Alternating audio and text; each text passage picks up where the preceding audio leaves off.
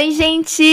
Ó, hoje vai ser diferente. Vocês vão escutar a minha bela voz sem o Kainan presente, porque hoje a gente tem um episódio especial do Casa dos BOs. É isso aí, galera. Um quadro novo aqui do Bagaceira Organizada. Eu acho que vocês vão gostar muito, muito, muito, tá?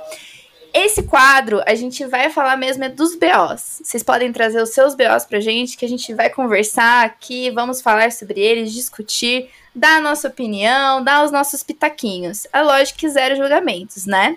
Zona free. e pro tema de hoje, a gente vai falar sobre maternidade real. É, eu sou mãe, né? Meu filhinho já vai fazer nove anos esse ano.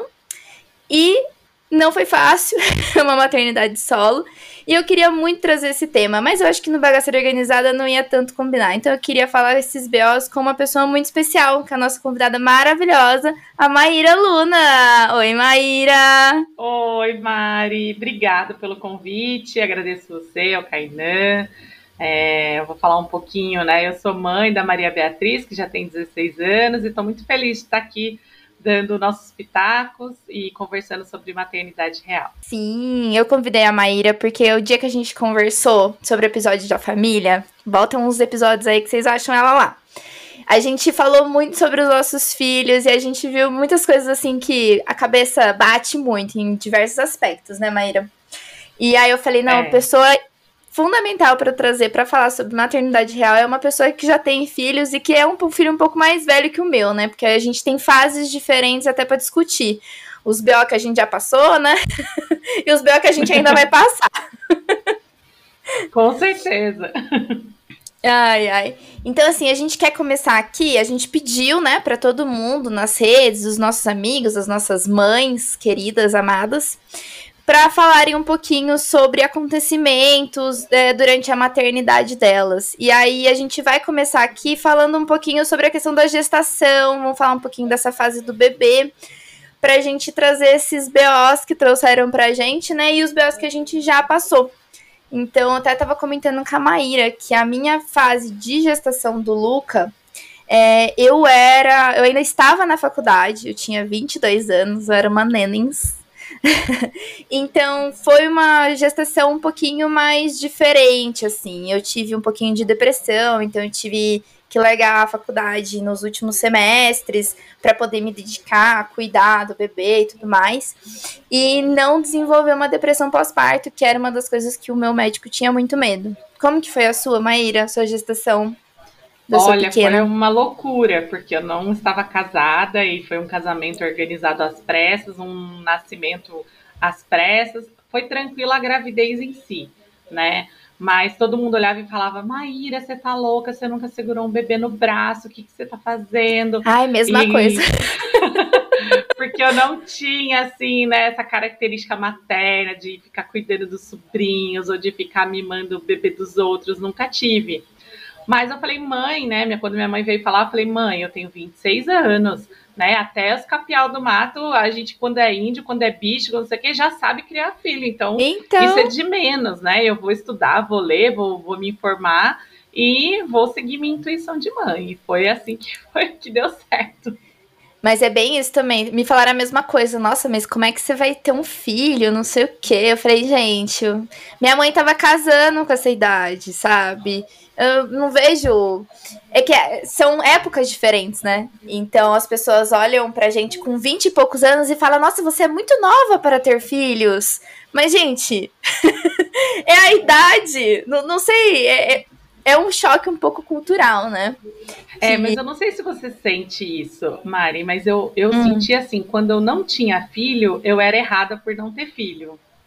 Depois, por eu não ser casada. Depois, Sim. porque eu tinha filho. Então, parece que não, nunca tem um padrão certo. E agora, não, porque eu é... sou solteira. Não, agora eu casei de novo, mas antes, uma época, por eu ser solteira, né, ou separada, e ter uma filha. Então, ou Sim. seja, parece que você nunca tá no momento certo, na hora certa, fazendo a coisa certa. Não, nunca. Eu acho que assim, é que é, é, o mundo gira de uma maneira e parece que a gente tem que acompanhar. Mas a gente nunca encaixa em nenhuma caixinha, né? Gente, na boa, quem quer ser mãe, eu, eu dou super apoio, é muito gostoso. Mas realmente a gente nunca se encaixa em nenhuma caixinha, a gente precisa de muita ajuda mesmo. Eu tenho uma rede de apoio hoje em dia maravilhosa, não tem nem o que falar. E assim, converse com uma mãe. É, mas sabe que foi uma coisa que mudou, assim? Eu lembro quando a Bia era pequena, minha, como a minha gravidez tinha sido muito tranquila, e a própria Bia, assim, foi um bebê muito tranquilo, eu não tive, uhum. é, ela não passou nenhum perrengue, assim, vamos dizer. É, eu falava para todo mundo ter filho. Ai, você precisa ter filho, você precisa ter filho. Eu virei aquelas, sabe, religiosas da maternagem. Tipo, pelo amor de Deus, você vai ter filho, tudo vai mudar, nossa, tudo vai melhorar. E até o dia que você fala, cara, não, tem pessoa que não nasceu para ser mãe, tem mãe tem tóxica também, não... tem é. mãe louca, sabe? Tem umas mães aí que, coitado dos filhos, sabe? Se quem puder, haja os terapeutas aí, né, para socorrer. Então, é. hoje eu já sei que, calma, gente, cada um, né, cada corpo a, a cada sua um lei também, tempo, cada um no seu tempo. Então... É, eu tenho amigas que falam que não querem ter filhos. Mas se tiverem também não vai ser uma coisa que, nossa, não vou tirar, nada disso, sabe? Mas o momento da vida delas, você começa a refletir, né, sobre colocar uma criança no mundo. E se você for colocar, fazer uma lista de prós e contras, os contras são muito nunca grandes. Vai ter, nunca vai ter um bom momento. Nunca vai mais, ter um bom momento. mais prós do que contra. Eu, eu falo hoje em dia que se eu não tivesse tido o Luca, na época que eu tive ele, eu acho que eu não, não gostaria de ter filho agora, hoje em dia, assim, sabe? Mas eu, ainda bem que eu tive. Porque, assim, é, eu aprendi muito sendo mãe. Nossa! Eu amadureci muito em muito pouco tempo e para mim foi perfeito isso. Foi maravilhoso ter passado por tudo isso, sabe? É, e, e até falar também, é, Mari, sobre a pesquisa, né, que a gente leu, a gente, eu recebi é. um relato da Fabiana, minha amiga, e ela indicou uma reportagem da UOL muito interessante sobre pesquisas feitas não só com mães, como pais e cuidadores, que o cérebro desenvolve, te, ganha outras habilidades, né? A gente, eu senti assim quando eu fui mãe que eu fiquei assim mais esperançosa com a vida, mais forte, mais controlada, sabe? Emocionalmente mesmo, é. né? Parece que é, psicologicamente a gente se sente assim, nossa, é, você vê o filho lá às vezes passando por um perrengue e você fala, não, querido, vai dar tudo certo. Você pensa, ai meu Deus, que merda, né? Mas você vai passando para a criança, ela tem aquele corte na cabeça, sangrando, e você lá, não, meu amor, tá tudo bem. E você, puta que pariu, né? Que que eu vou ter que levar agora essa criança para o médico? Então, e você respira e vai, não, e fica fingindo que tá tudo bem. A minha filha tem 16 anos, ela tem medo de injeção até hoje, então semana retrasada, eu levei ela para tomar uma bezetacil. Imagina, ela entrou em crise de pânico no hospital. Então, você falando: olha, tá tudo bem, a mãe tá é. aqui, respira comigo, vai dar tudo certo, é importante para você. Você faz toda aquela, falando com aquela voz calma, serena, você querendo chacoalhar a criança, fala, cala a boca, toma essa porra de injeção.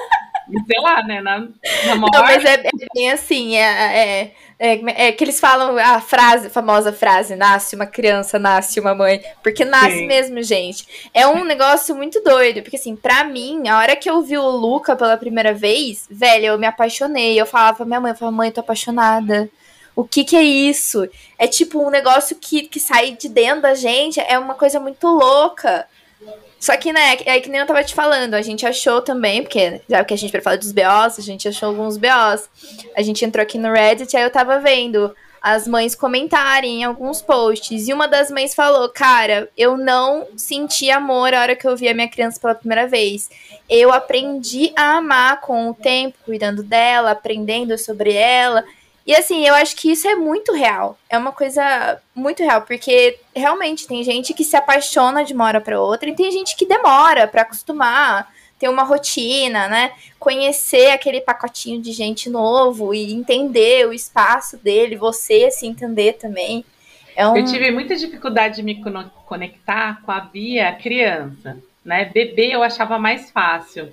É, eu sentia assim que eu não entrava no jogo sabe? No mundinho dele. No mundo. É. É, e aí foi um trabalho, eu acho que também isso muito terapia me ajudou a resgatar que a minha criança, que também não brincava, que também era séria, que também era meio sisuda, meio chata, sabe? Racional demais. Então, é, acho que também tem esse trabalho quando a gente é mãe de resgatar esse, né, é, essa criança adormecida na gente, né? É. É verdade. Mas eu sinto um pouquinho disso aí também com o Lucas, às vezes, porque eu sempre fui uma criança mais introspectiva.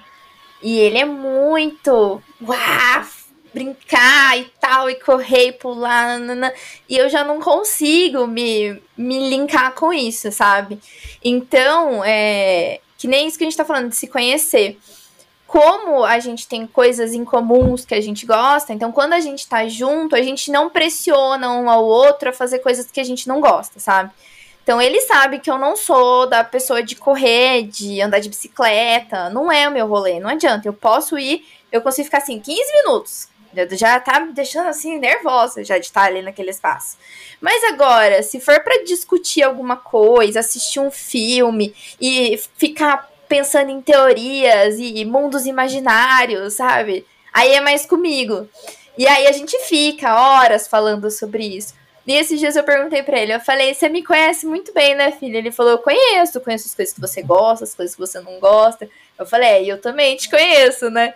Então, assim, realmente é isso, né? Ser mãe é, é conhecer a criança, você tem que. Ela aprende com você, você aprende com ela, é uma troca muito diferente, né? É, e a gente não nasceu sabendo, né, Mari? Eu acho que é todo um aprendizado, assim, a Bia, é, ela, ela tinha, eu só fui descobrir recentemente o meu TDAH, mas olha como é interessante, a Bia, desde muito pequena, talvez um pouco antes até da idade que o Luca tá, com quatro, cinco anos, ela fazia alguma pergunta e eu não prestava atenção, porque eu estava no mundo da lua. E uhum. ela repetia a pergunta, ela repetia a pergunta, ela repetia a pergunta. Até o momento que eu olhasse para ela, entendesse o que ela estava perguntando e respondesse verdadeiramente aquilo, porque às vezes você pode dar umas respostas assim, aham, é, tá bom. É, é, é, é, é, você só tá ela, né? E a Bia me trazia para aquele momento presente, assim, de uma, com uma força, sabe? Tipo, mamãe, olha pro meu olho, eu tô aqui falando com você, né? Não, não, ela não, não deixava eu ser leviana com ela, sabe? Nesse sentido. E até hoje, às vezes, é, é, por exemplo, eu saio e falo, filha, você quer que eu traga alguma coisa para você comer e tal? Não sei o que. Ela pede um lanche, eu volto sem um lanche. E isso porque tem a ver com o meu TDAH, mas hoje ela uhum. também já entende que é um, algo que tem a ver com o meu transtorno.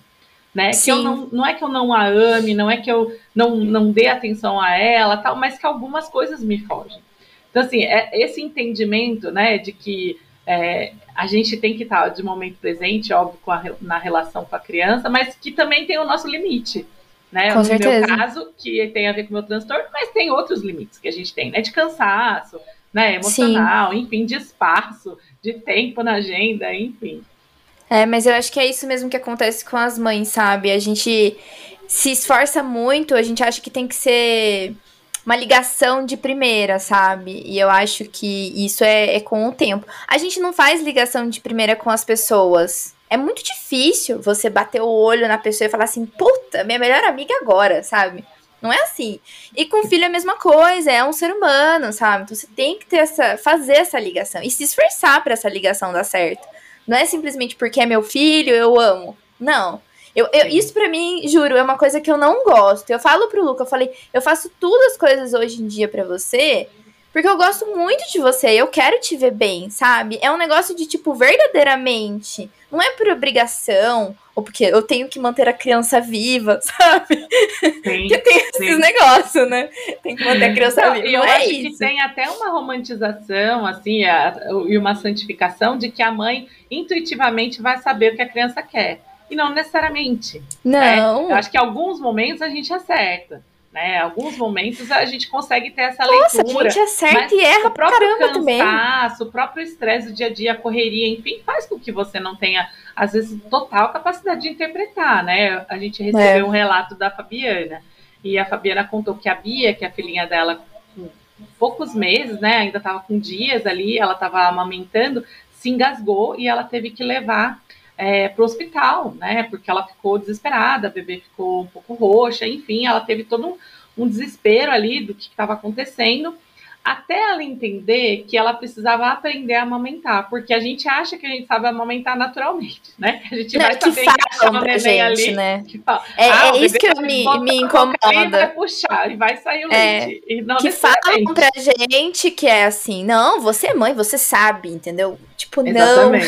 não. E aí não é ela é foi assim. atrás de uma enfermeira, para a enfermeira ajudá-la a colocar a bebê certinho, acomodar com uma fraldinha embaixo do pescoço, enfim, deu toda uma, uma assistência técnica ali, que era um conhecimento que ela não tinha e que, obviamente, é. a mãe dela não sabia passar, ou a irmã, enfim, alguém ali da família, né?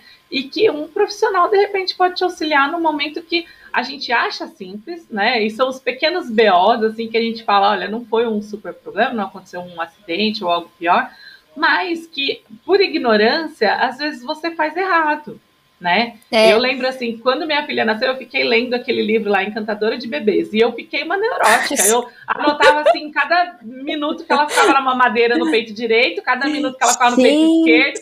Por que, que, que a gente fica assim, cara? Por quê? E realmente é isso mesmo, a gente fica super neurótica. E assim, o mais foda é que a gente tenta enca se encaixar nesse padrão, a gente não procura o nosso jeito certo. Sim a gente tenta se encaixar nos padrões que falam pra gente que tem que ser, que é o certo, né? Exatamente. E aí a gente fica perdida, mais perdida ainda, que nem o relato da Fabi, eu achei ótimo, porque depois ela falou assim também. E aí eu fiquei traumatizada. Ela mesma falou isso. Eu fiquei traumatizada de amamentar meu próprio filho, porque eu não tinha toda a preparação, Medo, né? então eu achava que, que, a culpa era dela. Que a, Mãe, mãe para se culpar. A gente sempre acha que é nossa culpa. É dois segundos, gente. É qualquer coisa que acontece com as crianças, a gente já tá se culpando. A criança começou a chorar, já fala, é culpa da mãe. Isso que eu acho pior ainda, né? Porque o pai ninguém culpa. Isso, olha. Ah, eu ia contar uma história também que a, a, a Elida contou do filhinho dela que ele não tá falando. Então ele já tá indo na fono e tal. A gente, né, fica uhum. preocupado, enfim, se o bebê. Porque também tem é, essa parte da comparação, né? Ah, tem tantos anos, ah, tá falando, outro tá andando, tá isso e tal. E aí ela falou que um dia eles estavam animados, assim, brincando com a neném na cama, tal, com o nenenzinho na cama, e, e o neném parou assim e ficou olhando fixamente assim para ela, que ela falou assim: nossa, ele vai falar, ele vai falar, mamãe, ele vai falar, eu quero, ele vai falar alguma coisa. Aí a marido dela ficaram assim, tipo, congelados, assim, tipo, não vamos nem mexer pra ele falar, né? Aí ele fez assim, bu. Ai, que ótimo! Passou uma rasteira nos pais ali. Exatamente. É, gente, é isso aí. Eu cheguei a levar meu filho na fono também. Nossa, ele passou um belo de um tempo. Não por não conseguir falar, mas aquela pequena troquinha de letras, que eu acho que sempre rola, Sim. né? É muito difícil não, não acontecer isso. É, eu adoro quando as crianças falam coisas assim trocadas. Eu acho muito engraçado. A Bia falava panquinas em vez de campinas. Eu adorava. É muito fofo, mas a gente não pode apoiar. A gente tem que consertar. É. Mas é isso. Ai, eu tive um relato também que eu achei ótimo. Que ela me mandou assim já tá pra mim. dos porquês, né, Mari? Você deve estar tá sofrendo. A Luca já tá. Ai, mas é, é vida. Esse relato dessa mãe era de quando o filho era bebê. Que ela falou assim: maternidade, todo mundo ia visitar ele e falar: Nossa, que bebê lindo, ai, que coisa mais fofa. Ela falava que ela olhava pro bebê e falava assim: Nossa, mas que que é isso? Porque assim, a gente não tem que achar o bebê bonito também, gente. Acontece. Nem todo bebê. Na verdade, recém-nascido é feinho, é um joelhinho, entendeu? A gente compreende isso, a gente entende isso. Tem que ter é muita, sei lá, endorfina, dopamina, adrenalina, sei lá, é. pra gente ficar apaixonado, né? Mas assim, as pessoas de fora é um só, só. É, elas só concordam, né? Elas só concordam. É, é que as pessoas é lindo, tentam ser legal, sabe? É, elas tentam ser legal. Aquele joelhinho lá e fala, nossa, que joelhinho lindo. A gente sabe que o bebê nasce mais enrugadinho. Tem bebês que nascem mais fortinho, tem esse nasce menorzinho. Mas a gente sabe que é estranhinho. Não adianta ficar falando que, que é lindo, maravilhoso, porque a gente sabe que não, não é. A Bia nasceu com, cab com cabelo que parecia que ela tava de peruca. Ela tinha um cabeleiro, assim, ó, tipo, esse tanto de cabelo quase. Cabelão? Tá que ninguém tá vendo em casa, mas assim, era uma. é, juro, juro, muito Olha. cabelo. Até um ano de idade, não, eu levei ela três vezes no cabeleireiro pra, pra cortar cabelo. Olha só! Que curioso! Parece aquele Ai, bebezinho é já que você compra assim, sabe? Que tem um cabelinho. A boneca? Nasceu assim já. Ah, bonequinha. Ela tem um monte de cabelo até hoje, né? Minha, minha filha e eu, assim, a gente tem muito cabelo, enfim. O Luca, ele sempre foi um bebê carequinha, mas, gente, ele era a minha cara. Pegar essa foto de, dele, bebê, e a minha bebê era igualzinho. Igualzinho. Gordinho, carequinha. Igualzinho. Impressionante. Joelhos gêmeos. Joelhos gêmeos. Dobrinha. Bonequinho Michelin. Pior que minha mãe falava mesmo, que eu era um bonequinho Michelin. Ah, a gente é. recebeu outro, outro depoimento também. É que a mãe contava que a filha ela não queria usar um vestido para ir num casamento. Né? É. E isso é muito comum, assim, a Bia muito passou por isso. A Bia, ela, ela fala às vezes brincando, ela fala, ela pega a foto dela e fala assim: "Mãe, como você me vestia horrível". Ela reclama. e eu falo: "Filha, você escolhia as suas roupas, não venha por culpa em mim", porque ela sempre soube o que ela queria vestir, sabe? Uhum. Ela usava assim calça por baixo de saia, é, uma vez ela foi para a escola, tipo, ela tinha oito anos, Mari. Naquela época eu fui trabalhar e a van passava em casa, então ela se trocava, deixava comida no, no micro-ondas, ela esquentava a comida e descia, pegava a van e ia para a escola à tarde. Aí o vizinho que me contou, nossa, a sua filha foi hoje para a escola, ela tava de meia calça arrastão, pensa na meia calça arrastão, bota, bota até no joelho, shorts jeans, e tava de moletom, e por baixo do moletom, que tinha zíper, assim, ela tava de biquíni. Só que ela era verão. Só que era verão, sabe que. Gente, era tipo assim, outubro, novembro.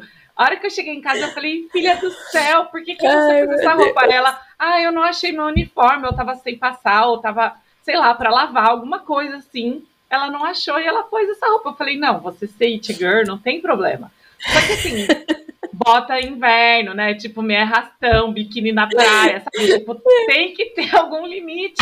Algum limite tem que ter. Nossa, mas é bem isso, né? Mas essa, essa história falou... do vestido, eu achei ótima, porque eu já passei por essa fase quando eu era pequena. Minha mãe, ela tinha uma loja de roupa. Essa história é boa. Ela tinha uma loja de roupa. E toda virada de temporada, né, faz desfile. Então, desfile, outono inverno, desfile verão, não sei o quê. E aí, eu sempre entrava com ela no, no final do desfile. Eu não sei nem porquê, mas eu entrava. E aí teve um desfile que minha mãe queria. Coisa Ai, Maria, de mãe. Veste. Coisa de é, mãe. coisa de mãe. Veste um vestido, veste não sei o quê, vai ficar bonito, não sei o quê. Meu, puta vestido. Ó, desfile chique, cheio das luzes, das passarelas. Acho que foi até no. Como é que chama aquele clube lá do. Ah, é o Recreativo, que é lá no, no centro? Sim. Foi lá, tudo chique lá. Eu fui com uma camiseta do Lone Tunes e uma calça jeans. A minha mãe e a minha avó queriam morrer comigo, mas assim, morrer. Os padrões. Todo mundo belíssimo e eu com uma camiseta Lone Tunes. Eu, eu não consigo esquecer até hoje. Minha mãe ficou tão puta, puta comigo. E hoje eu dou razão pra ela, porque eu podia ter me vestido melhorzinho. Mas acho que eu tava numa fase meio rebelde, sabe? Mas eu gostei da história, né? Que a, a, a pessoa contou pra gente que falou amorosamente com a criança, né? Que ouviu a mãe é. dela primeiro, né? A avó da criança, e disse Olha, deixa que ela não vá rasgada com roupa suja, deixa ela ir com a roupa que ela quiser, ela vai se sentir melhor, ela vai se sentir é bem. Verdade. Então, assim, eu que eu posso contar da minha experiência de criança, e aí, olha, olha o babado, Caína vai gritar a hora que eu ouvi isso. Eu saía muito de vestido ou de saia sem calcinha, porque eu adorava sem calcinha. E minhas tias lembraram disso agora no final de semana que eu fui no chá de cozinha. E elas falaram: Ah, Bahia, você tá sempre, tava sempre sem calcinha. E, gente, minha mãe falou: ela não tinha mais o que fazer, sabe? Ela, tipo, desistiu, ela abriu mão. Ela falou: Não, vai ficar assim. A Bia, minha filha, assim, é quando era bom. criança dos, sei lá, uns 4 até uns 5 anos, ela sempre teve muito cabelo, como eu já contei aqui. Só que ela odiava que eu penteasse. Essa época, não sei o que aconteceu, que ela, tipo, Ai, dor, mas meu filho também, viu? Cara, ela saía de casa com o cabelo desse tamanho, tudo emaranhado. Era um nó já que já tinha virado tipo ninho, sabe? Porque foram dando vários nozinhos assim, eu juro por Deus. E a minha é mãe, quando encontrou com ela no final de semana, falou: Maíra do céu, não pode, pelo amor de Deus. Eu falei, mãe, eu não aguento mais brigar com ela. Todo dia eu brigava com ela para pentear o cabelo. Eu falei, eu desisti Então, assim, eu acho que tem umas coisas, né, a maternidade real, no sentido, assim, bem é. prático. Eu, cara, não quer escovar o dente? Não vai escovar o dente, sabe? De sexta-feira ela podia ficar sem tomar banho. Era nosso acordo. tipo, sexta-feira, não vai tomar banho. Vai chegar... Entendi, tinha um acordo já. É, tinha um acordo, porque assim, cara, eu não aguento brigar todos os dias. Então, vamos combinar? Na, você, todos os outros dias você não briga. Se você não brigar nos outros dias, na sexta-feira você pode ficar sem tomar banho. Sabe, eu acho que a gente adapta, porque. A é, gente adapta. Insano. Mas, ó, vou te falar que, assim, é, a minha mãe sempre foi muito restrita na questão de horário, alimentação, tem que sentar na mesa para almoçar, para jantar, era muito assim, sabe? E aí eu não sei se eu peguei birra ou se eu quero fazer diferente. A questão de almoçar e jantar na mesa, eu até concordo, porque, né, suja a casa inteira, e aí eu entendo porque ela pedia isso. Mas o negócio de horário, eu já sou muito mais, muito mais relax. Eu não tenho esse negócio de horário para dormir. Tipo, nossa, nove e meia da noite, vamos dormir. Tipo, eu não consigo ser assim. Então, isso foi bom por um lado, porque o Luca, ele já aprendeu a hora que ele tá com sono, a ele mesmo se preparar para dormir. Então, já estou ficando com sono, ele vai lá, ele escova o dente dele, ele bota o pijama, ele já fica pronto para dormir, ajusta as coisas. Ele só desliga a televisão e fala: Mãe, tô indo dormir. A Bia também. Eu não tenho é que ficar assim. brigando com o horário, sabe? Então, assim, ele já aprendeu. Isso eu achei um ponto super positivo, porque eu não tenho que ficar discutindo, sabe? Ai, você tem que tomar banho, você tem que fazer. Não. Ó, se você não tomar banho, quem vai ficar fedido é você. Se você não escovar o dente, o dente vai cair é o seu. Entendeu? Então, assim, é muito maternidade real mesmo aqui em casa. É que nem eu, eu adoro a Tulin. Não sei se você conhece a Tulin na internet. Não. Ela é maravilhosa ela fala que é a mãe possível. E eu, cara, me identifico muito nisso. Porque às vezes a gente é a mãe possível, sabe? Tem hora que não dá pra você fazer um almoço de cinco opções de coisa para comer na, na, mesa. Às vezes dá pra você fazer um macarrão rápido. É a mãe possível, entendeu? Então a gente tá Ai, cuidando. Mari, nessa, nessa, fase do Luca, eu era fã da Super Nanny e da, da Mother, é, Hell's Mother. Tipo, eu, eu, eu, beirava entre a, a louca hippie e a. Como chama? Sei lá. A, a, é, ela parece uma, tipo, quase um Hitler, assim, né, para as crianças. Muito. então eu tentava dosar entre loucuras e sanidade, assim. Então a Bia, como ela não comia bem, eu dava aquelas pontuaçõezinhas a Bia tinha o cantinho lá do pensar para ela ficar pensando. Algumas uhum. coisas funcionavam assim, aí outras já eram mais legais, então. Ah, é. é o jeito que eu encontrei equilíbrio, assim, entre tudo, mas... Mas é, eu, eu, acho que ser mãe é muito equilíbrio, cara. A gente não consegue ser a, a, a mãe total, porque, assim, também os exemplos que a gente tem é, são filtros, né? Filtros da internet e filtros de exemplos Sim. que a gente tem próximo a nós. Porque a maternidade real que acontece ali entre quatro paredes, a gente não vê. É. Entendeu? A gente vê o que a pessoa tá querendo mostrar pra gente. Então, eu sei lá, eu desconfio muito que todo mundo é tão perfeito assim. Eu recebi, eu recebi uma outra foto de, de uma redação da filhinha da minha amiga, é. falando assim: é, meu papai é de tal jeito, cada um tem o seu jeito. Né? Uhum. a filha dela foi diagnosticada recentemente com autismo, né? E é. ela falou: cada um tem o seu jeito. O papai é o mais forte, a minha mãe é brava, mas ela é a minha melhor amiga. E aí eu fiquei pensando nisso. Eu falei, cara, os pais sempre ficam, acabam ficando com um papel legal, né? E as mães com papel de chata e de brava. Porque eu lembro também que a Bia tinha uns, uns dois, três aninhos. É, a professora era Dia das Mães e ela fez um bilhetinho que era aqueles desenhos é, garatujas, né? Que criança ainda não sabe desenhar e tal. E a professora puxou uma setinha e escreveu assim: Minha mãe briga comigo. Eu recebi isso no Dia das Mães, Mari. Cara, eu fiquei tão arrasada. Agora a gente ri, né?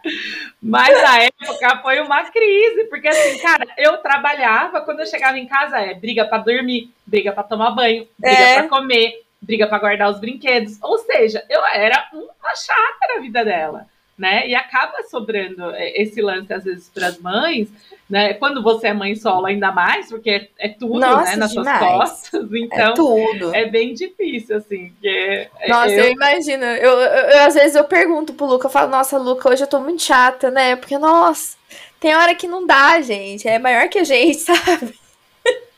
é maior que a gente. Porque assim. A tá nesse, nesse, agora, né, com 16 anos, é. eu faço assim, o quarto dela, que antigamente eu falava assim, ó pega os sapatos. Não pegou os sapatos, até fim do dia, tá tudo no chão, você vai perder todos os sapatos que estão no chão.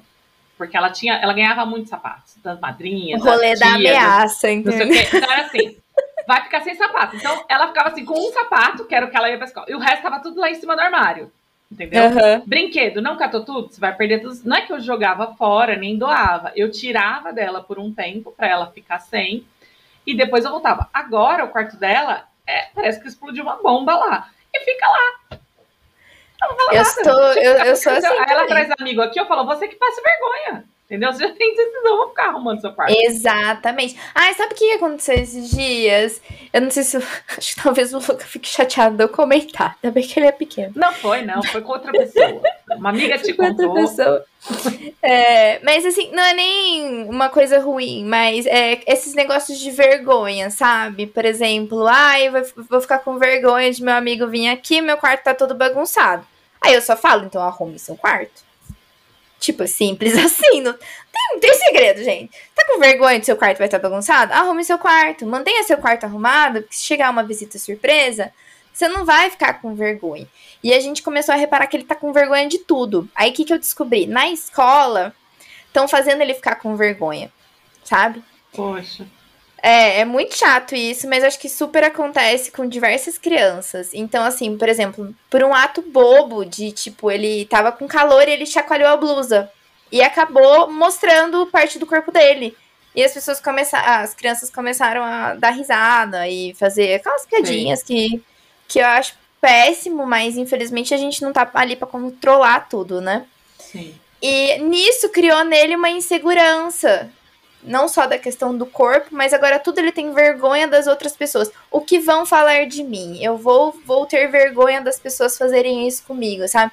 Então agora eu tô nessa batalha de, tipo, tirar isso dele, desse negócio de Mas se é, importar. é, é tanto. comum nessa idade também, né, Mari? É. Ele começa a entender que existem os outros, né? Tem Existem a, os a outros. hora é o bebê, né, que a gente falou, que ele acha que é, É. parte da gente, depois ele entende que a mãe não é parte dele, depois ele entende que tem um pai, e agora que vai pra escola, que não sei o que, tem os outros, né? Que é quando a Os gente outros- vai e ele é uma pessoa única, que ele vai a ter que falar com os outros. É.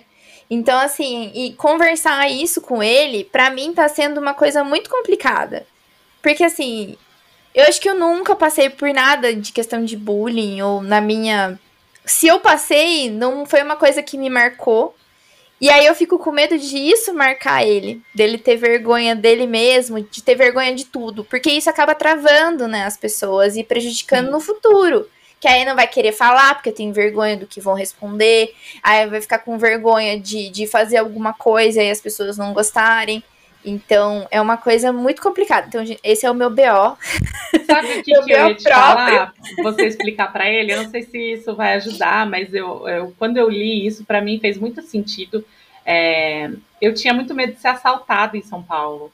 E eu fui Hum. descobrir num, num processo terapêutico também em um grupo que eu participava e que tinha que era um pouco de vergonha de mostrar quem eu era, sabe? Do meu valor, Sério? não só valor é, é, de me vestir, de me mostrar Aham. bonita ou alguém que chamasse atenção, mas do meu valor como como luz no mundo, né? E, e a vergonha, ela tem um campo vibracional tão baixo, tão baixo, tão baixo. Sabe aqueles detectores, assim, é, de, de sensor de, de, de energia ou de calor Aham. e tal? O medo é, é, é o mais baixo que tem. Então, por exemplo, o rato, quando ele fica com medo, é porque ele não quer é, disparar né, os sentidos dele, assim, os sentidos dos outros, e é como ameaça, né? Porque aí ele vai estar exposto. Então Sim. ele é como se fosse um bloqueador. E é muito triste, porque é como se você não, não expandisse sua luz. É verdade. Então é uma força, né? Quando você imagina assim, né? Uma força das trevas, ou do bem e do mal, ou da luz ou da escuridão, alguma coisa nesse sentido, que leva a pessoa para um lugar vazio, sabe? Sem expansão. É. Tira a força totalmente dela, né?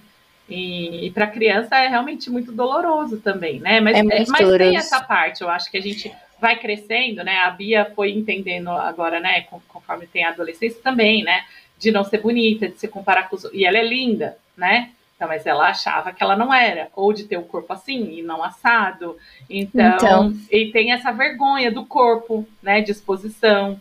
É. E, então a gente vai passar por isso tantas vezes, né, Mari? A gente no trabalho, acho que na faculdade. Não, a, gente passa, a gente, como adulto, a gente já passa Exatamente. por isso, sabe? Você acha que hoje a gente, hoje em dia, com, com tudo que a gente vê de informação, a gente não fica também com, com vergonha ou inseguro? Sim. Mas assim, eu achei muito novo para já estar tá com, com, com, isso, sabe? De já estarem colocando isso na cabeça dele. É, sendo que, nossa, tem a vida toda pela frente e. Ai, sei lá, eu ah, acho que a infância é assim, é muito quanto curta. antes ele aprender a lidar, antes ele vai superar, né? A gente tem que sempre eu sou meio poliana, sabe, Mari? Ah, não, eu concordo plenamente. Eu quero muito que ele entenda isso, mas eu também tenho que quebrar um, vários tabus dentro de mim sobre a questão de vergonha para eu poder explicar melhor para ele, sabe? Porque, querendo ou não, a gente passa por isso todos os dias. E aí eu tenho a minha, o meu formato de lidar com a vergonha, o meu formato de, de falar com as pessoas, sabe? Então, assim, às vezes nem 100% de mim está ali sendo apresentado, sabe? Acaba acontecendo isso, porque eu acho que Sim. é difícil você se abrir 100%. Mas aí a gente chegar ali nos 80, já já tá bom, né? É, mas sabe aí... que é uma, uma análise legal também de fazer? Eu percebi muito isso. Uma vez a Bia tinha que levar uma foto dela comigo. Uhum. E eu tinha muita vergonha de tirar foto. Por causa disso. Ah, não gosto, não gosto de tirar foto, não é... gosto de tirar é. foto eu não tinha fotos com ela. Ou, pior, ela estava em primeiro plano e eu em segundo plano. E isso é tão simbólico, né? Porque você, como mãe, sempre coloca a criança na frente e você tá atrás. E aí, como você é explica para ela que se amar, se gostar da sua imagem, é, para que ela não tenha vergonha da dela? Né? Então, é um é. trabalho primeiro nosso, não tem como. Né? Para depois Nossa. a gente ser exemplo exemplo pra Tá vendo, gente? Maternidade real é isso, é mãe possível às vezes. Às vezes a gente surta, às vezes a gente tem que fazer uma reflexão interna para poder explicar para criança as coisas. Porque é muito isso, a gente a gente se autodescobre demais. E é muito doido, porque é uma, uma. Você tá criando um outro ser humano. E aí essa pessoa tá se inspirando em você. Então a gente às vezes quer dar assim o melhor da gente. E às vezes não é possível, né? que é, é difícil ser sempre não, o melhor. Você já teve umas surtadas, Mari? Eu ia contar de uma Nossa, surtada super. minha. Amiga, ia... quantas vezes eu chorando no chuveiro? Aí não, o Luca é... bate na mãe, você tá bem? Eu tô bem, deixa eu só chorar um pouquinho. Não, é surto, surto assim de, de, de chuveiro, inclusive, olha só, é, é, o tema é o mesmo. Mas o que acontece? A Bia, acho que quando tinha assim, 3, 4, 5 anos, não lembro, que é aquela fase que a criança faz birra mesmo sabe? Que ela, e ela se jogava para trás, assim, ó, e jogava a cabeça no chão. Uma vez eu tava dando banho, que é sempre banho, né? Que ela brigava, agora ela gosta de tomar banho. Mas, é, é, e ela começou a fazer birra dentro do chuveiro. E aquela coisa de você estar tá ensaboado e molhado, e você falando que não pode fazer isso, não pode, né? Eu peguei, eu enfiei ela debaixo do chuveiro, tipo assim, eu falei, eu vou dar uma ah, já fiz isso também. Um choque. Um, é um choque, um tratamento de choque aqui para ela dar um, uma afogadinha tipo, de leve. Tipo, cara, ela pegou pânico de chuveiro. Até hoje ela não lava o cabelo direito, porque ela tem medo de engolir água. Juro pra você. Nossa. Juro. Eu já uma vez eu já coloquei o, o Lucas de roupa e tudo dentro do chuveiro. Que ele ah, ficou nessa de, de ficar enrolando, não sei o que, não sei o que, não sei o que, não sei o que. Eu falei, haha, você vai assim mesmo, filho. sapato, de tudo. Aí ele ficava chorando, você molhou meu sapato. Ai, gente, olha, confissões de uma mãe louca. Confissões de uma mãe louca. Mas aí, assim, é, isso é um surto que a gente tá brava. Aí, depois, porque aí, aí é o surto inicial, tá, gente? Vocês é. têm que entender que é um surto e depois vem o outro, que é o surto da culpa. Porque é. aí a gente fica culpada pelo que a gente fez. Aí a gente fala, fudeu, eu fiz tudo errado. É. Não vou fazer mais, nunca mais. Podia não, mas é, é, isso é verdade, assim, eu e a Bia, tipo, foram pouquíssimas vezes que eu perdi, assim, a linha, e já, né, geralmente é um dia que você já está muito cansado, já tem outros problemas, é. não, a criança, coitada, muitas vezes não tem a ver com todo o resto, né, e acaba sobrando pro, e que é muito cruel e... É poxa, muito não, cruel a gente tem um poder na mão tá... ali que a gente fica tentado em algum momento de né, usar, abusar, né, nesse sentido. Mas eu tinha, assim, muito uma coisa de não bater na Bia. Então, assim, foram acho que duas vezes eu dei, sabe, tipo um tapa, e na mesma hora eu falei assim: olha, não quero fazer, me desculpa, mas eu perdi a mão, perdi a linha tal, e, e isso não vai se repetir, enfim. Mas realmente é é, a gente chega né, no limite, vezes. Nossa, eu teve uma vez aqui durante a pandemia. Nossa, pra mim a pandemia foi um, um caos. Pelo amor de Deus, pelo amor de Deus. Esse negócio de ficar 24 horas grudado junto. Primeiro que assim, eu já sou uma pessoa que eu não consigo ficar muito tempo perto de pessoas. E aí eu tinha que ficar 24 horas com o Luca. Entendeu? Por mais que eu ame ele de paixão, meu filho amado, sabe, sabe? Cara, não dá, velho. Não é pra mim, sabe? 24 horas com uma pessoa. Gente, isso para mim foi muito difícil, muito difícil. Então, começava a me cansar. E aí, ele é, tipo, bem grudado, assim, sabe? Então, se eu tô num cômodo, ele vai para aquele cômodo. Ele não consegue ficar no outro cômodo. Aí eu falo assim, mas por que, que você tá aqui? Você tem seu quarto, você tem seu espaço. Ah, mas é porque aqui é muito melhor. sabe? Eu falo, não.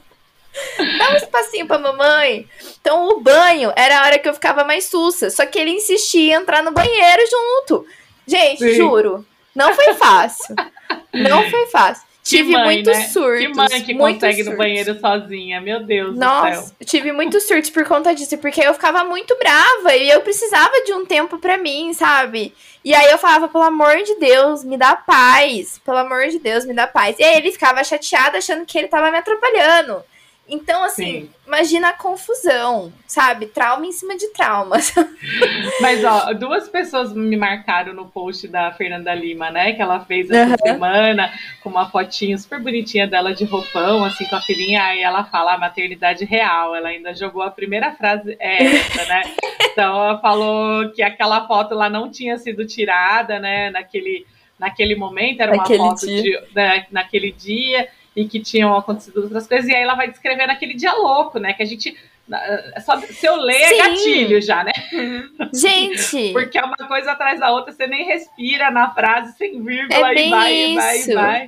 É bem Enfim. isso. E assim, por quê? Agora, eu, gente, é um questionamento interno meu, assim, que na realidade eu até vi no, no Reddit aqui as mulheres também comentando sobre isso. Por que que quando a gente vira mãe, a gente vira polvo? A gente vira, tipo, 50 braços, a gente consegue carregar o mundo e mais um pouco. Eu não sei por que, que nasce essa habilidade junto com.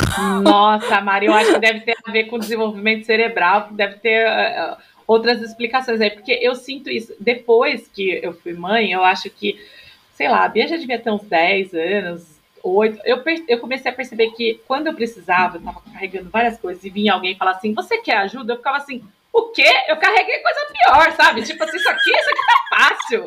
Meu filho, você não sabe o que é carrinho andar de ônibus em São Paulo Gente, com carrinho, com mala, com. Né? Tipo assim, imagina, isso aqui tá de boa, sabe? Isso tá Aconteceu isso semana passada. Eu tava descendo as escadas aqui do apartamento. E aí saiu a vizinha com o filhinho, acho que tem uns dois aninhos, e ela carregando uma caixa, um bebê conforto e bolsa, isso, aquilo. Aí eu olhei assim, eu falei, você quer uma ajuda? Ela, não, eu tô acostumada. Eu falei, é, eu também sou mãe, eu sei como é que é, mas a gente, né? Pergunta por educação.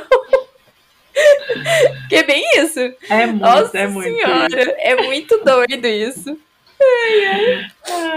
Ô Mari, então chegamos já aqui, a gente já falou da fase do bebê, a gente contou algumas histórias das crianças. É verdade. Do Luca, o Luca tá aí na fase dos porquês.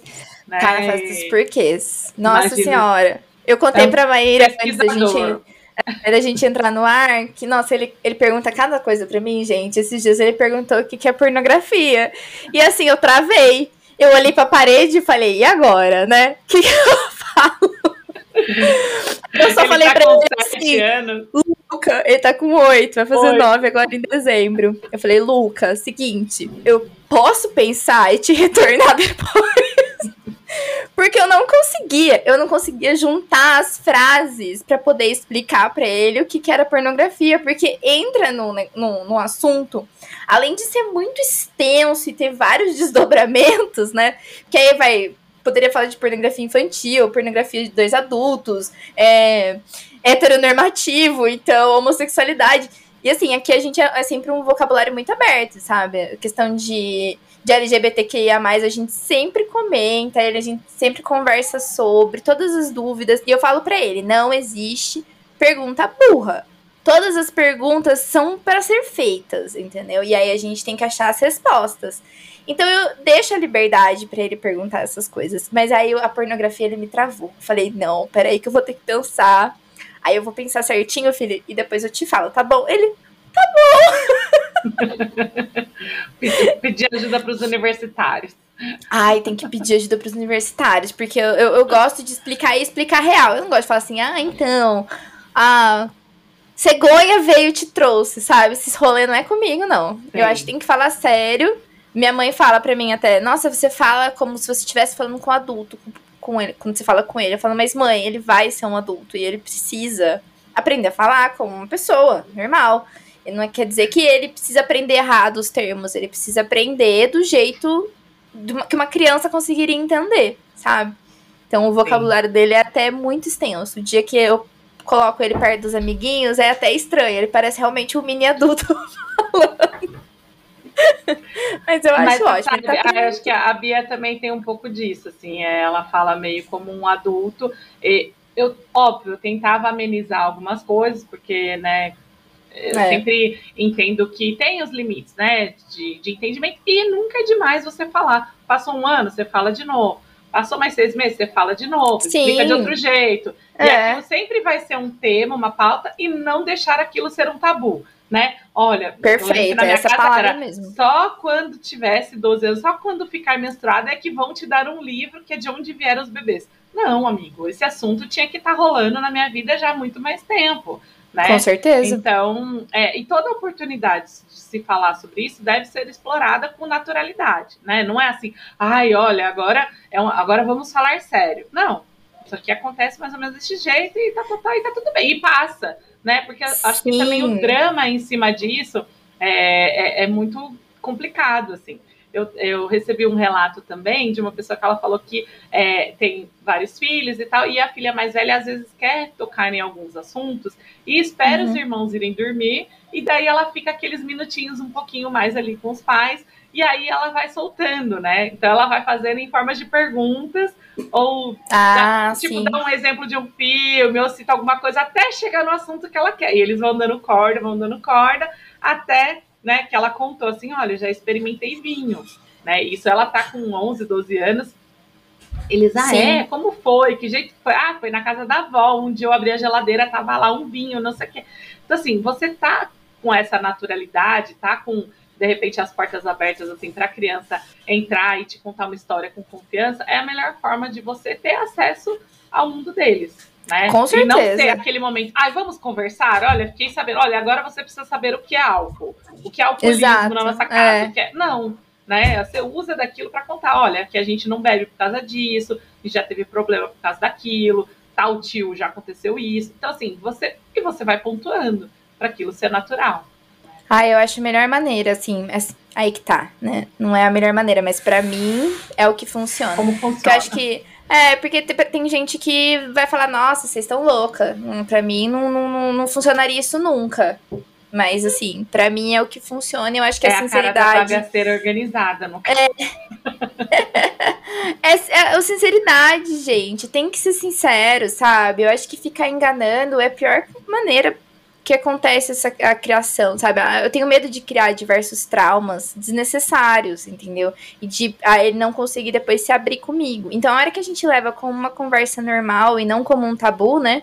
Porque o tabu é complicado de quebrar. O tabu, ele é, é, é, é doído, né? Você tem que. É, é, ai, é até complicado de falar de tabu, porque você, se você vira aquele assunto um tabu, você tem que, você transforma ele numa delicadeza para poder falar, para poder acessar e, e traz muito sentimento envolvido. E a hora que você trata como um assunto realmente normal do cotidiano, porque realmente, gente, sexo é, é maternidade, amamentação, é menstruação, são temas que as pessoas falam que é tabu, mas não é. é todo mundo passa por isso na vida, então a gente tem que acessar de maneiras fáceis para eles poderem crescer já sabendo e não se tornarem adultos traumatizados. Isso eu tenho maior medo. meu maior medo é traumatizar meu filho. Ah, eu não sei. Eu acho que se ela tiver, se, se, ela tiver algum trauma, acho que ela já foi, já, viu? Agora a gente já, já tá tratando. Mas e adolescência? Como que é? Eu já falei pra você que, nossa, eu tô doida pra ver a adolescência Olha, Mari, meu filho. No meu caso, o que eu senti, assim, a Bia já era uma criança muito adulta nesse sentido. Uhum. Só que quando ela se tornou adolescente, eu comecei a ver o quanto ela era criança. Olha que doido. Hum. Porque aí você vê o quanto ela depende para fazer tudo, né? Até coisas que, por exemplo, a roupa que ela escolhia sozinha, ela começou a não escolher mais sozinha, a querer me ajuda. Ou, ah, né, vou. É, é, qualquer assunto, sabe? É trocar, muita, tro muita troca, assim, e às vezes até uma dependência, porque eu senti assim, nossa, minha filha vai ser minha filha até mais ou menos 18 anos, eu já vou programando para ela ir para a faculdade e eu ter esse momento, porque depois que ela for para a faculdade, eu não sei quanto que mais que eu vou aproveitar, então eu tenho que aproveitar tudo até ela ir para a faculdade. É uma, uma quase um, um, jeito de se programar para você é, é, é, tipo data limite, desmamando, né? desmamando, sabe, aos poucos. Só que quando eu me separei, ela estava com 11 para 12. E aquilo foi muito traumático para Bia, né? Por isso que eu falei, se o trauma aconteceu, já aconteceu, a gente já está tratando nesse Já sentido. foi lá. É. E, e aí ela estava na fase da adolescência, a gente veio morar no interior, ou seja, ela teve muitas perdas ali, né? Foram muitos momentos difíceis. E ela também estava é. com essa percepção de que meu corpo não é mais meu corpo, a sexualidade, enfim, né? É, ela me confidenciar que ela era bissexual e, e, e colocar tudo isso na cabeça dela, né? Foram muitos, é, muitas coisas para ela resolver e encaixar, né? Numa cidade nova, num pai que já não era mais presente, num pai que ela começou a desmistificar da perfeição do herói, né? Também. É. Que ela foi entendendo que ele tinha os defeitos dele, que ele era alcoólatra, enfim, que ele tinha outros problemas emocionais e que não era ela, né? Que ela também não era responsável Nossa, por certeza. ele. Então, eram muitas questões, assim, para ela lidar. É, mas, apesar disso, a Bia sempre foi muito é, aberta para informações, né? A Bia é uma anteninha, assim, ela é muito nerdzinha. Então, ela começou a ler sobre tudo, né? Política, ela é geopolítica, é, posicionamento né, das bandeiras, o que está acontecendo no Brasil. É, ela sabe te explicar assim, colorismo, sabe? É, é, ela, é, ela é muito assim de, de todos os assuntos que estão em pauta hoje, né? É Twitter, ela é twitteira, né? Então, é, isso Ai, assim, legal. fez com que ela tivesse, eu sinto, né? Isso, para mim, é, é, eu criei uma, uma criança, vamos dizer assim, né? Dei o que eu considerava, né? De valores para ela, o que eu falo assim para ela, olha, não importa se você vai namorar menino ou menina, né? Para mim, o que importa é a sua responsabilidade afetiva. É você não ficar iludindo as pessoas, não Ai, ficar perfeito. saindo à torta direito e machucando as pessoas e dizendo que tá apaixonado e chamando todo mundo de meu amor de vida e, e não dando bola para ninguém, do que com quem que você tá saindo, né? Exatamente. Você se cuidar, se respeitar, não se machucar, enfim. É, então eu consigo perceber ela muito responsável e autônoma. Então eu acho assim que o que eu poderia dar para ela, né? Eu dei, e agora ela está nessa construção de, de caráter, enfim, de posicionamento político, partidário, e que eu, meu, só fico babando, assim, porque eu acho ela né, espetacular. Eu acho que qualquer coisa que ela quiser ser na vida, ela vai se dar super bem, né? Ela Ai, é a gente é muito mãe babona muito dedicada. Mesmo, né? é. então, assim, a adolescência foi só uma fase. Eu não tenho saudades dela bebê, de ficar assim, ai, mas quando ela era bebezinha era assim. Não, eu acho que a gente curtiu cada fase, sabe? Ah, Óbvio concordo. que com a adolescência a gente tem que descobrir outras coisas. Então, eu e ela, a gente tem as nossas séries que a gente assiste junto, a gente tem os dias de desenhar junto, a gente tem os dias de ir pra academia, de fazer, ou fazer antes, ela já fez yoga comigo. Sabe, a gente tem que achar, ou cozinhar, ou fazer alguma coisa, né? É, receita de sobremesa que ela gosta. É. Porque, sabe o que, que é, Maíra? É que a, a pessoa acha que mãe tem que ser aquele negócio autoritário e bravo, e você deve respeito, você deve orgulho, sabe? E eu acho que não é mais assim, sabe? Acho que antigamente poderia falar que era desse jeito. Você devia respeito e você tinha que orgulhar os seus pais, você tinha que fazer tudo certo, porque eles te deram tudo. E eu acho que as coisas mudaram, sabe? A relação com o meu filho é muito mais aproximada que igual você fez com a, com a Bia, sabe?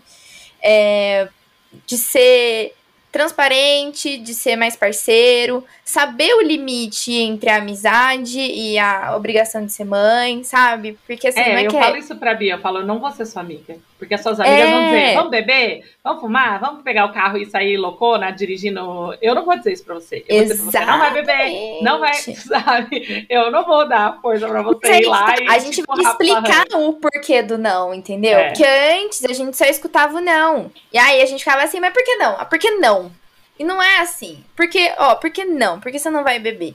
Porque vai acontecer isso, isso, isso, isso. Se você entrar no carro com uma pessoa bêbada, você pode fazer isso, isso. Então, assim, eu acho que é uma coisa muito mais transparente. E eu acho que isso transforma a ligação entre a mãe e o filho muito maior, assim, muito mais próxima mesmo, essa ligação, do que só simplesmente você exigir uma coisa da criança e não dar nada em troca.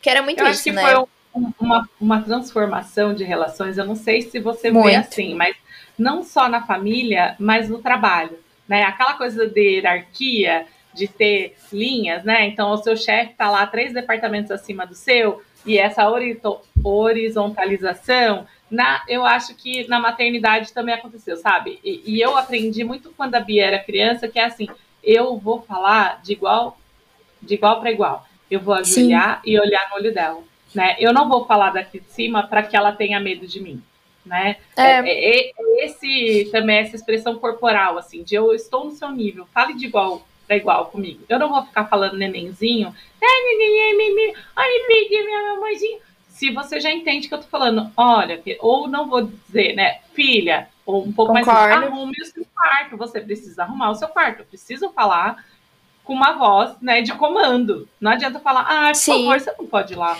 É, né? então, então, eu acho que, que é isso aí, achar esse equilíbrio. eu acho que a palavra para mim hoje foi equilíbrio, porque tudo a gente faz as coisas e não pode ser muito 8 ou 80, né? Se a gente for muito bravo, a gente cria traumas e problemas para o futuro que depois vão ter que ser resolvidos. E se a gente for muito soft, é, a, a criança também não Perde, não cresce, né? né? Ela não é, se desenvolve. Eu senti isso, assim, no começo, quando a gente mudou aqui para Mogi Guaçu, é, eu tava numa permissividade, assim, com a Bia. Tudo ela podia, sabe? Porque eu me sentia muito culpada da separação, eu me sentia muito em falta com ela, me sentia em dívida. E aí o terapeuta dela me chamou e falou assim: olha, sabe como ela tá interpretando esse seu, é, essa sua permissão para ela fazer qualquer coisa? Que você não gosta dela. É. Que você não liga para ela. É verdade. Entende? Então, às vezes, né, esse limite é importante, porque mostra o seu cuidado, sua preocupação. Então, é realmente difícil, né? Ainda mais quando a gente quer ser legal, quer que a pessoa goste, porque também tem isso. Você quer ser uma mãe legal. Você não quer que seu filho fale, porra, minha mãe é chata pra caralho. Lógico, né? porque os pais são sempre os legais, a gente também quer ser um pouquinho legal, sabe? A gente também é divertida, a gente também é engraçada. Assistiu aquele filme O Dia do Sim? Sim! É exatamente aquilo. Porque a, a, aquela moça, ela faz um papel de uma mãe que ela se trans, teve que se transformar naquela pessoa, né? Sim. Porque ela era uma mulher super divertida, super agradável, aventureira. E ela teve que se fechar e se transformar num praticamente um carrasco para poder colocar a casa em ordem, sabe? Então, Sim. deixar marido feliz, casa arrumada, criança tudo certinho, criando filhos maravilhosos para o mundo. E isso ela acabou se perdendo no processo. E eu acho que é muito real isso. Eu acho que a, a, gente acaba se perdendo nesse processo de, de transformação aí, de ser mãe, sabe? E era uma coisa. Eu já me várias vezes me questionei isso. Quem sou eu como mulher? Nossa senhora. Já me questionei Nossa, demais. Mari, sabe uma coisa isso. que me dá muito, muita agonia? Quando a pessoa tem uma descrição da bio. Me desculpem as mães que têm isso, tá? Mas me dá muita agonia quando eu entro num perfil de qualquer pessoa e tá escrito assim, só mãe de fulano. Porque Ai, a gente é sim. é tão mais disso do que isso, sabe? Muito sou mais. tão mais do que mãe da Bia. Eu sou também mãe da Bia, mas sou tantas coisas além disso. Né? Tantas coisas. E a gente o não pode usar é a maternidade como uma forma é. de, de se esconder atrás, sabe? E dizer, ah, não, nasci para ser mãe, tudo bem, ok, mas você tem outras qualidades, você faz outras coisas, né? Sim, a gente ama ser mãe, a gente ama nossos filhos, mas a gente tem outras obrigações, a gente tem as nossas obrigações com a gente mesmo. O nosso momento de lazer também, eu acho que é, é, acaba. A gente acaba se perdendo um pouquinho no processo, sabe? Eu já me perdi muito no processo. de tipo, ter que me redescobrir. A mistura de me... agendas, né? Nossa, acho que eu já me redescobri umas três, quatro vezes aí, até. até eu entender qual que é o meu lugar no mundo. Acho que até hoje ainda, às vezes, eu me paro, eu penso, nossa, o que, que eu tô fazendo aqui? O que, que eu vou fazer? E eu, eu questiono ele às vezes. Eu falo, Luca, eu tô sendo uma boa mãe, sabe? Porque assim, às vezes a gente não sabe. Eu fico confusa se eu tô fazendo a coisa certa ou não. Eu vejo os resultados, ele é uma ótima criança, ele, sabe, super amoroso, super de bem com a vida, vai bem na escola, tem diversos amiguinhos, todo mundo só elogia ele pra mim, mas às vezes a gente se questiona. Porque a gente não Sim. sabe, né? Porque eles, não, eles também têm que estar satisfeitos. também, né? A, a mãe fazer essa pergunta pro filho. Eu acho que é um ato é. de coragem, né? É assim, o que, que você melhoraria, né? O que você acha que eu devo melhorar? Onde é você é acha que eu tô errando? O que, que eu posso, né? Eu, eu, eu às vezes eu falo pra Bia, eu pergunto assim, filha, tô me invadindo muito, né? Sua privacidade. Nossa, Tô perguntando isso. pouco sobre sua privacidade. Você gostaria de me contar mais? Né? É. Ou não? Então, é verdade. É, mas é um eu aprendizado, que, né, Mari? É. Eu sei que a maior reclamação do meu filho é que eu trabalho demais. E eu concordo com ele. Plenamente. Não, não discordo Sim. nem uma pontinha, né? Que eu acho que foi uma pergunta que você recebeu, não foi? Da, da questão foi. de conciliar é, tudo. Exatamente. Como faz para conciliar, Grazi, é, ter gêmeas porque também deve ser difícil, não deve ser fácil. Nossa, Grazi. deve ser muito é, difícil. Conciliar casa, trabalho e filhos. Meu, eu não é, sei. Eu, eu, acho que minha vida eu levei assim muito tempo é, conseguindo. Né, é, é, muito doido isso, porque eu morava em São Paulo e lá meus pais não estavam na mesma cidade, então, bem dizer, eu não tinha a quem recorrer, né? Então eu fiz loucuras do tipo contratar uma babá do dia para o outro, tipo amanhã você vem, amanhã eu ia voltar a trabalhar e eu não sabia quem ela era. Eu encontrei ela cinco minutos na porta da minha casa e larguei minha filha lá. Tipo, eu tenho que fazer Sim. isso. Não, não tenho, não tenho outra escolha sabe? Ou mudar de escola várias vezes, a Bia, porque eu tinha que fazer, né? Ou mesmo isso, com oito anos ela pegava a van e trocada lá com as roupas que ela achava que tinha que ir para a escola. então, é, não, tinha, não tinha muito algum suporte, né? Uma rede de apoio, vamos dizer assim. Então, foi o jeito que deu para eu, eu conciliar. E muitas vezes eu tive que parar de trabalhar, fazer frila em casa, achando que isso ia melhorar a minha relação com minha filha, mas aí você fica ainda mais doida, todo mundo em home office percebeu isso, que as mães ficaram ainda mais é. ensandecidas, porque em casa você se desdobra o tempo todo entre as coisas da casa Nossa e o trabalho, e, e, você, né, é bem, bem estressante. E a criança vai dizer que você está trabalhando muito, ela não está achando que você está ali com ela, porque você não está, né? Você está trabalhando. É então, é eu acho que eu não, nunca consegui equilibrar sabe? A conversa que eu tenho com ela é a seguinte: os momentos que a gente vai ter juntos serão de qualidade. Né? Eu trabalho é. realmente muito, trabalho realmente muito. Vou pegar trilha às vezes de final de semana, vou trabalhar às vezes à noite, mas a hora que eu estiver com você, eu estou realmente com você. Eu não vou estar no celular, eu não vou estar fazendo outra coisa, eu não vou estar pensando em outra coisa. Então, é, mas infelizmente são é, os tempos modernos também cobraram isso, né, da gente. Nossa, cobraram demais. A gente e para manter o padrão que a gente tem hoje, aqui meu baixinho. Lindeza. Essa é a Maíra. Bom? Fala um oi para ela. Oi. Ele não tá me ouvindo, coitado, que você tá de fome. tá. Mas eu já vou aí... liberar sua mãe, tá, Lucas? Prometo. Rapidinho. Dez minutos. Mas Aí, a reclamação de trabalhar demais. É isso, gente. É. Ao vivo, aqui. Só no bagaceiro. É, é... isso mesmo. E, e, eu acho que é, o fato da gente estar tá sempre brigando, né? É, você como mãe solo, eu recém-casada, o meu marido, ele não tem obrigação agora de criar a minha filha. A gente compartilha muita coisa, a gente divide Sim. quase tudo aqui de casa para fazer, mas ainda é muito comum. Aqui em Mogi Guaçu, eu sinto muito isso, muito mais do que em São Paulo. As mulheres são responsáveis por tudo. Levar as por crianças tudo. na natação, no balé, no inglês, né? O marido vai jogar futebol com os amigos, vai beber no bar, vai fazer happy hour, é, é, vai fazer academia. As mulheres, elas sempre querem estar com as unhas prontas, os cabelos prontos, é, a casa inteira limpa. Então, assim, é uma série de cobranças que as mulheres não conseguem dar conta, óbvio. Não, né? não dá conta. Não, é- a gente é tem só... que ter uma rede de suporte. Não tem como, gente. É, assim, falar que a gente não, não, não precisa de ajuda, a gente precisa de ajuda. Mas em, em momentos pontuais, sabe? Então, por exemplo, ficar com a criança duas horas para a mãe poder ir comprar alguma coisa que ela precisa, ir no supermercado, sabe um negócio assim? Que às vezes ajuda, cara, muito, mas muito, muito mesmo. Eu, nossa, eu passei muito perrengue já sem ter. Não é nem sem ter, mas eu sempre tive uma rede de suporte muito grande. Mas acaba. Como é que eu posso explicar? Agora me fugiu a palavra. É. Sendo. Nessa loucura, é nessa loucura que a gente fica eu ainda não consegui encontrar equilíbrio, mesmo tendo uma rede de suporte, mesmo tendo ajuda da minha mãe sempre, do meu pai, nossa, da minha avó. Eles sempre estão me ajudando com o que eu preciso. Às vezes precisa fazer uma reunião, alguém para ficar com o Lucas, essas coisas sempre acontece.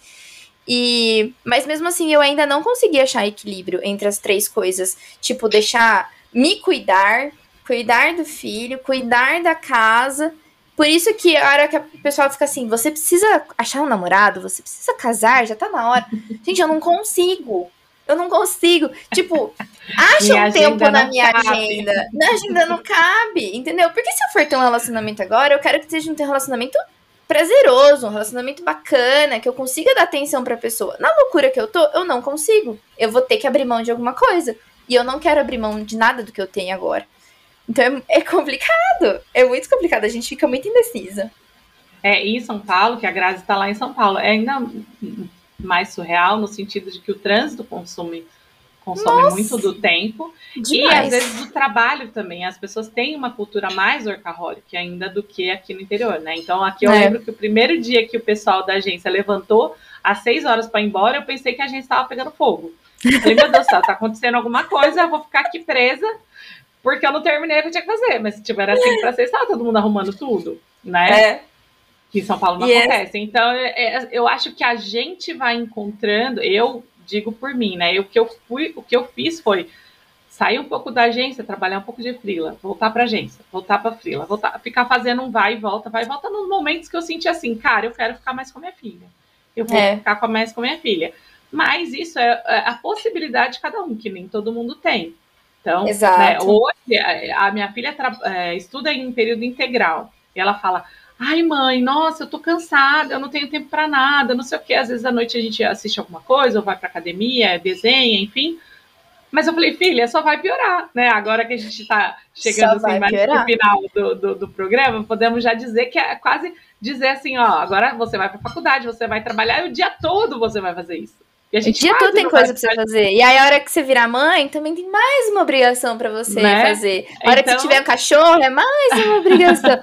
e assim vai indo. E é nisso. E a gente te, fica tentando ali equilibrar os pratos tudo junto, manter as caixinhas organizadas, que não é fácil. Sim. Mas, Mas assim, é esse. É eu, eu, o que eu é. fiz para mim foi diminuir a quantidade de tempo limpando casa, arrumando casa. Ou é. arrumando cabelo, fazendo unha fazendo depilação, porque, porque para mim isso é não é importante, né? Então, assim, é. assim, eu tenho tempo para fazer massagem, que eu amo, né? Então, arruma um tempo para fazer massagem. Ai, prioridades, então... né? eu achei, eu fui ao contrário, ao contrário não. Bom, eu achei que abrindo a minha empresa, eu ia ter mais tempo. Empreendedora 24 horas.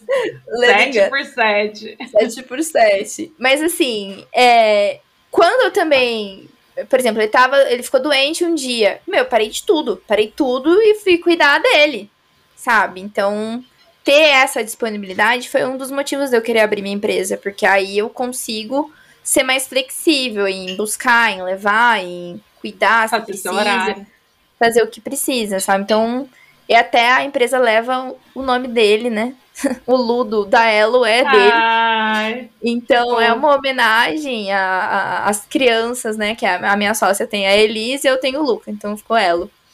Então é uma homenagem às crianças, porque é elas que fazem a gente se movimentar, né? Elas são o motivo da gente estar tá buscando é, projetos maiores, é, vitórias maiores no trabalho para poder dar coisas melhores para eles, né? Tem isso. Sabe que a primeira crise que eu tive no, na minha profissão, a primeira não, eu tive várias, mas eu lembro de uma específica com a Bia, né, relacionada à Bia.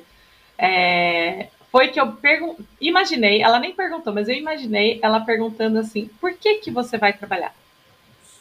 Hum. E eu, a primeira resposta que veio na minha cabeça foi assim: para ganhar dinheiro. E ela tinha lá perto dos dois anos, e eu fiquei pensando, gente, essa resposta é ridícula. Como que eu vou dar essa resposta para uma criança de dois anos? Né?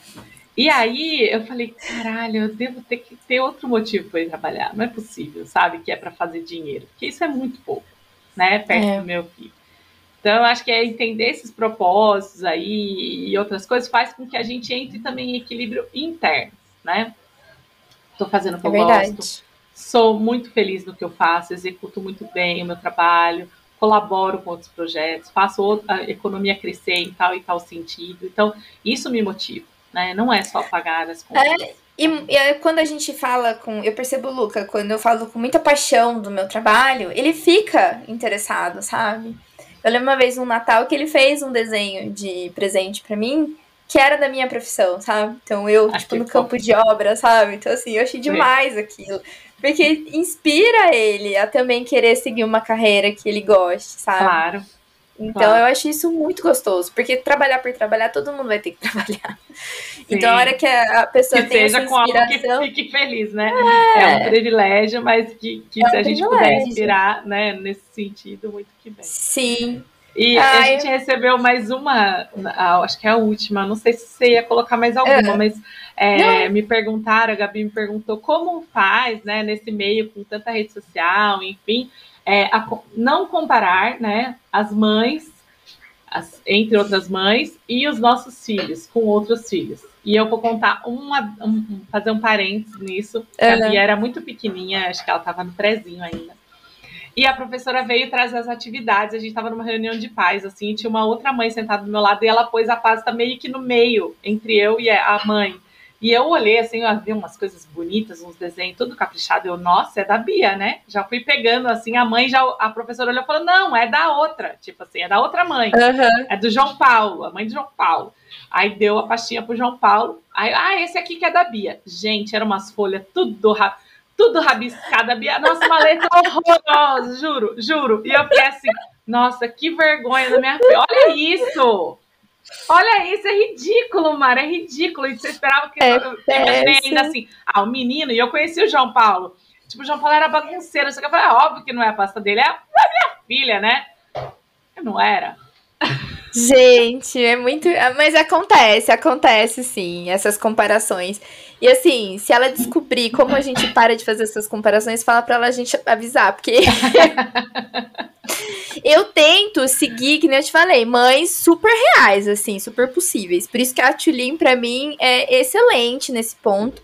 Porque eu vejo ela, como ela também é mãe solo, ela tem namorado, mas ela é mãe solo você vê uma rotina de uma mãe solo que ainda produz conteúdo pra internet, cara. Que, mano, não é fácil insano. produzir conteúdo pra internet. É bem insano. E ela fazer de uma maneira muito leve, o tipo de criação, o jeito que ela ajuda ele. E eu acho, acho muito bacana isso. Porque pra mim é nessa, nesses tipos de pessoas que, que eu me inspiro, sabe? Porque se eu ficar bitolada de ficar olhando Ai, que nem aquela moça que reclamou esses dias. Ai, porque eu estou muito cansada porque minha babá não veio. Tipo, não é a minha realidade. Não é, faz sentido. É, eu tento seguir, assim, pessoas que não me sabe, não me dá aquela sensação de que, putz, eu tô perdendo, eu tô, é, ruim, eu tô é fazendo isso. tudo errado. Assim, a pessoa começa a me dar esses gatilhos de que já não serve para seguir, né? Para eu ficar ali, enfim. Eu acho Exatamente. que tem que ser pessoas inspiracionais, né? Que você, mesmo que a gente brincou agora, né? Que tem o post da Fernanda Lima, eu imagino isso, né? E todo mundo deva colocá-la num patamar muito de mãe perfeito, família perfeita, marido perfeito, os filhos perfeitos, né? A Gisele Bündchen, idem, enfim, com os maridos que eles têm é, essa vida de margarina que a gente imagina. E é desconstrução disso, né, gente? No dia a dia, todas as casas acabam tendo que comprar papel higiênico e limpar a criança que, que fez cocô xixi na casa, sabe? Exatamente. Vai rolar então... uns vômitos, vai rolar uns cocô, é a vida. Porque nós somos seres humanos, né? E assim, entre quatro paredes a gente nunca vai saber o que acontece. O que coloca na rede social é simplesmente um reflexo, sabe? É uma, um momento gravado Medição, ali. E, né? É, não tem como você ficar se comparando ou se pondo ali como, nossa, essa mãe, ela consegue fazer tudo. Cara, você não faz ideia o que tem por trás daquela mãe. Você não sabe se ela tem um cozinheiro, uma faxineira, três babás, entendeu? Chofer. Você não sabe. Você não sabe. Entendeu? Ou se, se ela tá passando necessidade. Porque tem isso também, né? A gente pode mostrar que tá lindo, maravilhoso, que meu filho é perfeito, mas você não sabe se ela tá com um problema de saúde, se ela tá com a cabeça boa. Porque as pessoas esquecem de perguntar para as mães, né? Ah, sua criança tá boa? É sempre assim. Você vira a mãe de alguém, é, é a preocupação é com a criança. Não é com você. Tipo, você, você tá chega bem? na casa. Eu chego na casa da minha mãe, minha mãe só pergunta: cadê a Bia? Eu, oi, eu também vim. Básico. O Luca não vem hoje? Aí eu falo: oi, tudo bem? Prazer, mãe do Luca. sabe? Acontece isso. E assim, eu já me acostumei, sabe? Então. E, e, e sabe o que... que eu fiquei pensando? Fazendo um exercício contrário agora, sabe? Quando eu era criança, é. eu comparava a minha mãe com mães dos outros. Ah, isso a gente costuma eu fazer fazia mesmo. assim, ó, eu achava que a minha mãe usava muita joia, que minha mãe ela e hoje eu sou muito bem parecida com a minha mãe, inclusive, não que eu tenha joias, né, mas é que eu tô aqui sem anel, Você tá, mas eu gosto acessórios. de colocar acessórios e tal. A minha mãe sempre foi assim com umas saias bem extravagantes, assim, flutuantes estampadas, sabe? Meio cigana, uhum. assim, tal, lenço no cabelo, óculos grande, assim. Então, minha mãe sempre teve muita personalidade, assim, e eu ficava assim, gente, só minha mãe que veio vestida desse jeito, sabe? E é, e é muito louco, porque eu, eu ouvi esses dias a minha irmã contar que a Titi, que é minha sobrinha, falou uhum. assim para ela: mãe, vai ter reunião lá na minha escola. Isso já faz um tempo, ela estudava no colégio adventista. Uhum. Você podia comprar um vestido? A minha irmã, ai, comprar um vestido para ir na reunião dessa escola. A minha irmã não entendeu muito, mas minha irmã é advogada. Ela falou assim: ah, tá bom, já compro algum vestido que dê para eu ir no fórum, alguma coisa assim. Uhum foi comprar e a Titi meio que ajudou a escolher. Era um vestido assim super reto, fechado, assim, meio que no joelho, azul marinho. Minha irmã, nossa, né? Super, tipo, tá bom, dá pra eu trabalhar. Mas ela, ai, mãe, é esse mesmo.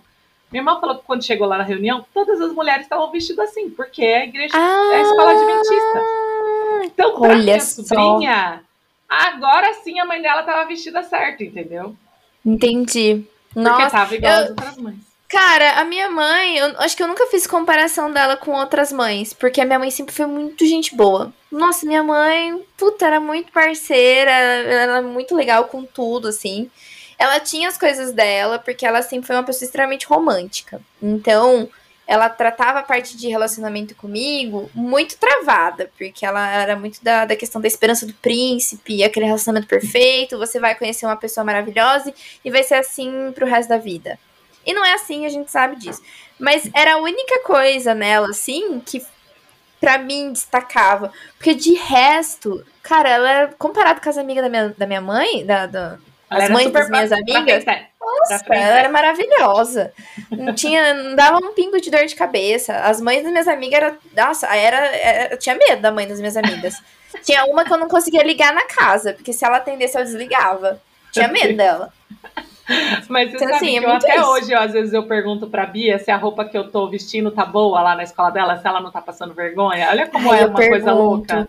Eu pergunto também, eu pergunto também. Eu fico muito, muito. Nossa, fico muito insegura, porque a gente quer passar uma imagem boa, não é. quer constranger eles. E aí a gente. Né, Exatamente. Né, questiona. Eu pergunto, tá bom essa roupa? Tô bonita? Aí ele fala. Ele, e pior que ele é muito sincero. E ele tem um bom senso de moda, né? Sim. Então, aí ele fala: olha, troca a blusa, sabe? Eu falo, tá Nossa, a Bia, ela nunca falou nada. Ela sempre falou: mãe, eu adoro o jeito que se veste, vai, tá ótimo. Sabe que ela fala assim? Tá Não, o Luca faz umas pontuações, umas pontuações certas. Entendeu? Acho que é muito convívio com o Kainan, ele já tá. Tá já tá aprendendo. Kainan, tá roubando a vaga do Kainan. É, Kainan, ó. Se Sei não, viu? Se. Ah, mas acho que a gente chegou Foi no nosso ótimo, final, né? né? Sim, olha, Foi a gente ótimo. recebeu vários né, depoimentos, enfim, várias histórias. A gente tentou pontuar algumas coisas, assim, que não dava para contar tudo, né, Mari? É, mas, eu mas eu acho que a conclusão nossa é que nem toda mãe é perfeita, e a gente já sabia disso, mas é bom reforçar. Sim. Maternidade a gente um vai não existe um modelo, a gente vai se descobrindo, a gente vai equilibrando ali para achar o nosso ponto certo, né? Nem o ponto certo de, do que falam na mídia ou do que falam pra gente, mas é o nosso ponto certo com o nosso filho, que é importante, né? É, você sabe isso. que eu até ia falar isso. Eu sempre falei muito assim pra Bia: Nossa, filha, você é muito perfeita. E olha como você vai criando um trauma em falar que a pessoa é perfeita. Porque é. aí, quando ela viu que alguma coisa não encaixava, ela falou assim: eu não sou perfeita, eu não sou essa filha que você imaginava. E aí eu tenho que desconstruir no sentido de dizer assim, filha, você é perfeita dentro da sua imperfeição, assim Exatamente. como eu sou perfeita para você. Dentro, eu acredito muito que o filho e a mãe são perfeitos um para o outro, assim, e o pai, enfim, no que a gente precisa evoluir, no que a gente precisa aprender, no que a gente precisa. Então, assim, dentro da imperfeição, a gente é muito compatível na perfeição do, do outro. Assim, é? E eu deixo aí a, o questionamento também pro pessoal. Pergunte para uma mãe como ela está, tá, gente? Faça essa Isso. pergunta. E como você está? Você está bem? Você está precisando de ajuda? Você quer conversar?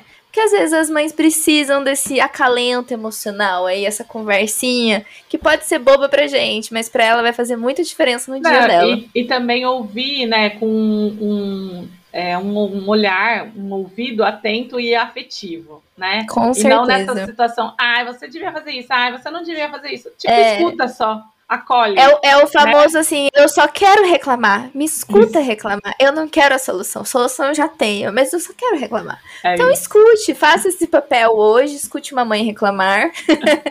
e é capaz de você aprender muitas coisas com ela também. Muito bom. É mesmo? Maíra, muito obrigado. Adorei. Nosso episódio de estreia no Casa dos BOs. Depois a gente vai trazer mais temas assim, polêmicos, discutir o BO dos outros e os nossos também. Porque aqui, ó, zero julgamentos, que é pra gente se divertir e trazer conhecimento para vocês. Tá bom? Um beijo, Maíra. Beijo, Mari. Obrigada. Até. Tchau, pessoal. Tchau.